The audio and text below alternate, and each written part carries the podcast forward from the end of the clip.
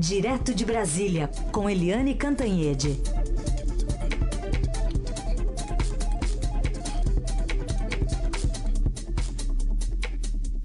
Oi, Eliane, bom dia. Bom dia, Raíssa Carolina, ouvintes. Bom dia, Eliane. Bom, a gente já começa com informações direto de Caracas. A gente já está na linha com o enviado do Estadão, Pablo Pereira, lá na, na capital da Venezuela, para falar um pouquinho sobre como é que está a situação nessa manhã lá. A gente sabe que há esse encontro é, do Grupo de Lima, também Estados Unidos e Rússia devem falar aí sobre a situação do país. Tudo bem, Pablo? Bom dia. Bom dia, Carolina. Bom, como é que a gente amanhece aí na, na, Venezuela, levando em conta as promessas de greve, né, que devem persistir aí, pelo menos de acordo com a convocação de Juan Guaidó? Bom dia. É, aqui é, a cidade é acordo normal, com trânsito normal, as pessoas estão indo para trabalhar. Até agora é, não, não há registro de, de que essa greve é, programada pelo, pela oposição esteja em andamento é, na cidade. O, o, fluxo normal das pessoas de manhã bem cedo está indo para trabalhar, lembrando que nós estamos a um, uma, com uma hora menos aqui em Caracas. A, a, a greve é, um, é, uma, é uma greve que deve acontecer escalonadamente, segundo a oposição. Eles vão tentar parar setores, principalmente o setor público, é, segundo a programação deles, escalonadamente, para provocar, tentar é, seguir com esse enfrentamento com o governo. Hoje, pelo menos agora cedo, estou no trânsito agora já em Caracas, rodando em Caracas, aqui está tudo tranquilo por enquanto. Bom, e dá para observar aí o, essa tranquilidade também nas ruas ou os confrontos ainda persistem é, entre opositores e forças leais aí ao presidente Maduro? Na região onde eu estou agora, que é, é saindo da, da região central, indo para a região de bairros, aqui trânsito tranquilo, não há, não há nenhum confronto entre, os, entre polícia e, e manifestantes. É, Amanhã está é, programada uma grande manifestação do governo, que deve, é, no sábado, né, encher as ruas aqui de, de gente. Mas esse, essa manifestação programada para amanhã e também para domingo são de apoiadores do governo Chaves, do, do, do governo Maduro. É, tanto até agora não, não, não, não, se, não se vê na cidade nenhuma, nenhuma escaramuça militar ainda. Ah, na região do centro, Raíssen, ali onde fica a Altamira, que é o bairro onde se concentram mais os opositores, ah, há muita polícia na rua, policiamento nas esquinas, também principalmente porque ali fica a embaixada, ah, a embaixada da Espanha, onde está é, recolhido, está refugiado como um hóspede Leopoldo Lopes, que é um dos procurados aqui. A justiça de ontem Ontem a Justiça decretou a prisão dele, ou seja, suspendeu aquele, aquela autorização para prisão domiciliar e ele está de novo com, com prisão ali então, naquela região das embaixadas A ligação está ruim, a gente acho que perdeu contato com o Pablo. Fala conosco direto de Caracas, lembrando que é, o sinal também de celular, enfim, a, a comunicação não está lá essas coisas é, na Venezuela. Enquanto a gente vai retomando o contato, Eliane, quer falar um pouquinho sobre é, essa reunião do Grupo de Lima? Também Estados Unidos e a Rússia devem falar também sobre esse assunto, né, sobre o futuro da Venezuela, sendo que é, a Rússia está apoiando, né, com inclusive homens ali, junto com Cuba, a, o governo de Nicolás Maduro. É, Pois é, a situação na Venezuela é um impasse, é o que os generais brasileiros falam. É, é uma situação que chegou num impasse e que não tem previsão de saída. Não tem, é tudo muito incerto na Venezuela. O que que o grupo de Lima pode fazer? O grupo de Lima pode fazer o que tem feito até agora: notas uh, criticando o governo e pedindo apoio para o Maduro sair, pedindo para o Maduro ter uma coisa que ele nunca teve e nunca terá, que é o bom senso de renunciar para deixar que a Venezuela tenha alguma chance de se recuperar dessa crise. Ou seja, a massa de. a, a, a margem de manobra do Grupo de Lima é muito pequena. O, na última nota que foi, foi divulgada já no calor ali da, da tentativa do Guaidó de dar, enfim, de, de, de é, reunir, de conseguir uma deserção das Forças Armadas, nessa última nota, o Grupo de Lima pede ao, ao Maduro para sair e pede, isso aí sim, uma novidade, para que as Forças Armadas é, a, a, enfim, assumam a sua posição, assumam a sua responsabilidade de tirar o país da crise, portanto, de se, é, é, se aliar ao Juan Guaidó, às oposições. Mas são notas que caem no vazio, porque o Maduro não dá a menor bola para essas notas, né? vai continuando ali a a pressionar e a mostrar, tentar demonstrar força. Ontem ele saiu, é, mostrou vídeos marchando com militares, fez novo pronunciamento com militares.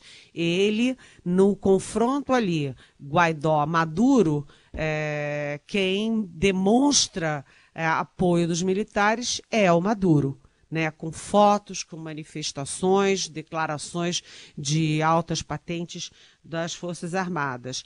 Um fator importante, como você disse, são Estados Unidos, é, Rússia e Cuba. A China saiu de fininho, né? A China estava apoiando Maduro, mas saiu de fininho. A Rússia continua muito ativa nesse processo é, Cuba é, é, que dá toda a estratégia, a orientação do Maduro, e, e a estratégia de Cuba é sempre é, pautada em duas, duas palavras: é, é, não a negociação e não a nenhum recuo. Portanto, o Maduro segue aí a estratégia cubana de não negociar e de não recuar. É, mas os Estados Unidos estão apanhando muito nessa crise. É, o Pentágono diz uma coisa, a Secretaria de, de Estado diz outra.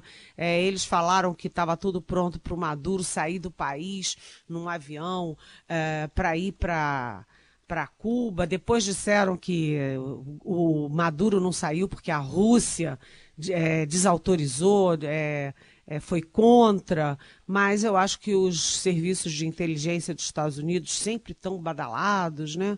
A CIA, etc., eles estão levando um banho na Venezuela, porque certamente o Guaidó, é, ele diz que ele fez aquela coisa toda, aquele movimento todo de terça-feira, de que teria é, apoio das Forças Armadas, etc., com base em informações também dos Estados Unidos, e essas informações falharam. Ou seja, tudo uma grande lambança e o Brasil está certo em tentar se descolar dessa lambança. Ou seja, os generais estão muito cautelosos, reconhecendo o fracasso da operação, reconhecendo que o Guaidó sai mais frágil disso tudo e enquanto o, o próprio Guaidó né, ele diz que a, a intervenção armada do exterior é a última opção, mas a gente já tem o Leopoldo Lopes, que é outro grande líder da, da oposição, é, que saiu da, da prisão domiciliar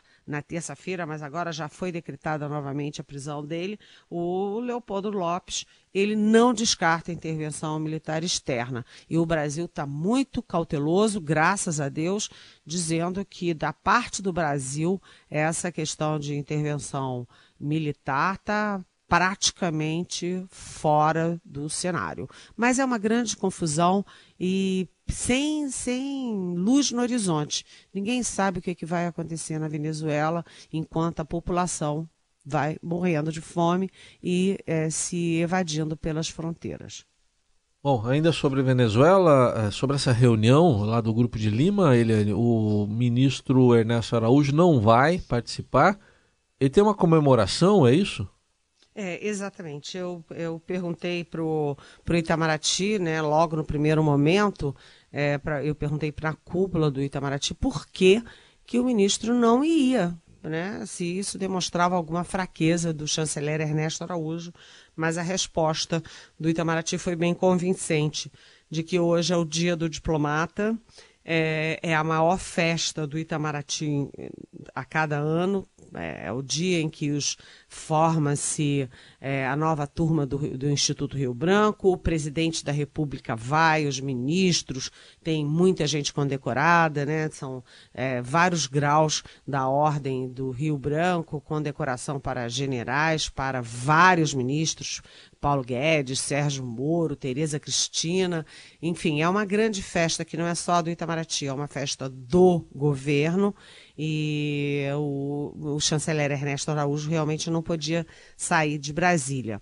É, agora, cá para nós, né? É, essa festa tem aí uma coisa curiosa, porque, como a gente falou ontem, o Olavo de Carvalho, aquele tal filósofo, sei lá, astrólogo, não sei o que, que o direito aquele homem é, mas que mora há 15 anos fora do Brasil, e faz uma confusão danada, chama o, o vice-presidente Hamilton Mourão de idiotas, chama os generais brasileiros aos palavrões, ele é um dos condecorados. É, acho difícil ele vir, porque até comenta-se que a situação dele é de ilegalidade nos Estados Unidos, ele é um ilegal nos Estados Unidos, se ele vier ele não volta. Mas é, uma curiosidade também dentro disso é que quem está muito próximo do presidente da República é aquele Marco Feliciano, lembra? Pastor é, evangélico e também deputado e tal. E é outro que, como Olavo de Carvalho, também investe contra o vice Mourão. O Marco Feliciano foi aquele que entrou com um pedido de impeachment contra o vice-presidente da República. E anda para lá e para cá agora, até no jatinho, no, no, jato presidencial com o presidente. Ou seja, o Lavo de Carvalho é, recebe aí a medalha em grau máximo da Ordem do Rio Branco e o Marco Feliciano é, anda no jato presidencial com Jair Bolsonaro. É isso conexão com Brasília com a Eliane Cantanhede. Vamos ter que comentar aqui, Eliane, agora números sobre a violência no Rio de Janeiro, números preocupantes, muito graves, né, Eliane? Pois é, você sabe que é, a gente já tinha ficado assim meio surpreso com os dados de São Paulo, porque o número de mortos por uh, policiais, em, enfim, uh, mortos a tiros por policiais, já subiu 8% em São Paulo no primeiro trimestre. E agora uh, o G1 é, o portal G1 dá também um número muito assustador, porque o número de mortos é, por é, policiais no Rio de Janeiro é recorde em 20 anos. É o maior número desde 1998. Foram mortos 434 pessoas, é, o que dá sete pessoas mortas por dia por militares, e isso aí mostra o seguinte: mostra que é, esse discurso que vem de cima está se enraizando. É o discurso das armas, do combate à violência a qualquer custo, é, do uso da força e da repressão é, contra os bandidos sem limites, e eu não sei se isso é bom. Quer dizer, combater a violência matando os criminosos, eu não sei se é a forma mais correta de se combater essa violência galopante no Brasil. Repressão tem que ter, sim, obviamente. A polícia tem que agir, tem que ser dura, tem que prender, tem que. A justiça tem que é, punir, prender, etc. Agora, é, matar as pessoas, você corre o risco também nessa matança de acabar matando também pessoas inocentes, como a gente viu no caso do músico que estava com a família indo para uma, uma comemoração infantil e foi morto com nove tiros. Então tem que ter muito cuidado no uso da arma de força, mesmo quando o uso é feito por policiais. É, aí eu lembro sempre aquela entrevista do governador Witzel ao Estadão dizendo: ah, polícia é, polícia é assim, você tem lá os snipers, que são os atiradores de elite, eles ficam ali olhando apareceu o bandido, mira na cabecinha e pô! Eu acho que os policiais do Rio de Janeiro estão seguindo à risca essa orientação do governador. Não sei se é bom para nós, enquanto sociedade, uma coisa dessas. Às 9 horas e 26 minutos, Eliane, vamos começar a responder algumas perguntas dos nossos ouvintes. Tem uma que chegou por áudio aqui, a gente coloca para você ouvir.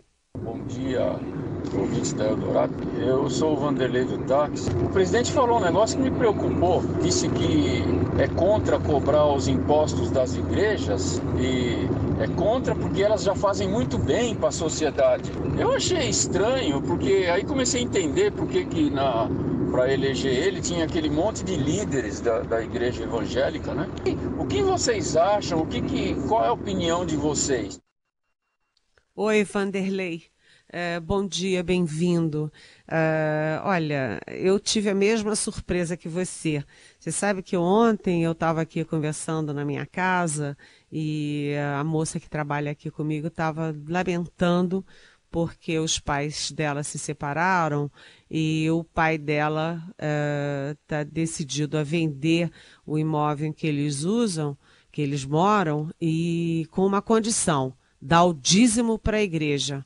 Pelo amor de Deus, as pessoas são pobres, têm ali um sítiozinho é, que compraram com seu suor durante anos, né, e vão doar é, 10% do seu patrimônio para a igreja, em nome do quê? Né? Será que Deus quer isso das pessoas pobres? Agora, ontem, onde é que estava o presidente Jair Bolsonaro?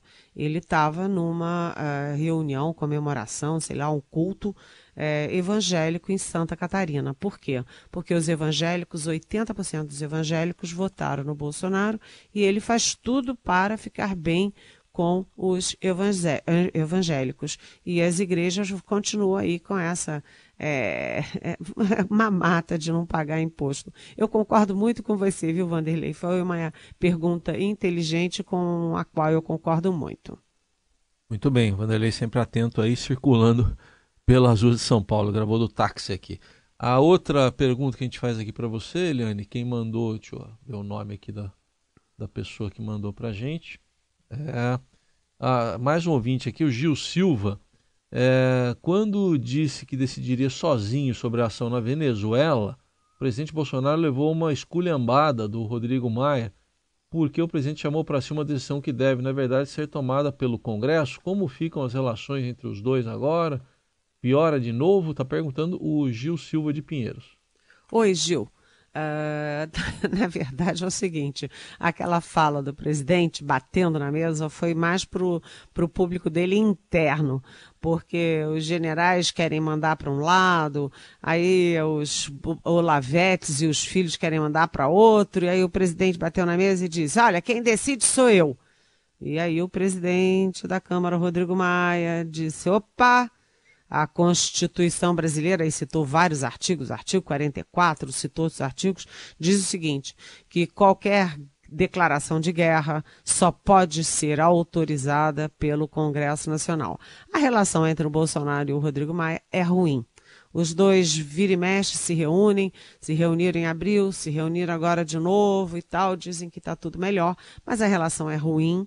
O Rodrigo Maia acha que o Bolsonaro jogou a, a pacote da Previdência lá no Congresso para eles se virarem e ele não quer é, se comprometer com isso, ele sabe que precisa da reforma, jogou a reforma lá, mas não quer ter o ônus de, uh, de negociar a reforma, de aprovar a reforma, de defender a reforma. Então a relação dos dois era ruim e continuou ruim e vai continuar sempre ruim. Mas a gente torce para que seja dentro dos limites republicanos e institucionais. E isso os dois estão tentando fazer. É, não é namoro? é um namoro conturbado, ah, viu? Tá. É, troca de bem, aí discute a relação, aí uh, briga de novo, aí se xingam pelas redes sociais. Eles, aliás, tudo nesse governo é brigando pelas redes sociais, né? A gente fica olhando para um lado, olhando para o outro. Parece jogo de tênis. É isso. A gente vai acompanhando essa novela aí. Eliane, bom fim de semana. Voltamos a nos falar na segunda-feira, combinado? Eu estranhei quando você falou bom fim de semana, porque ah, ontem parecia segunda, hoje parecia terça, mas é fim de semana. É, Oba! Bom fim aí. de semana, beijão.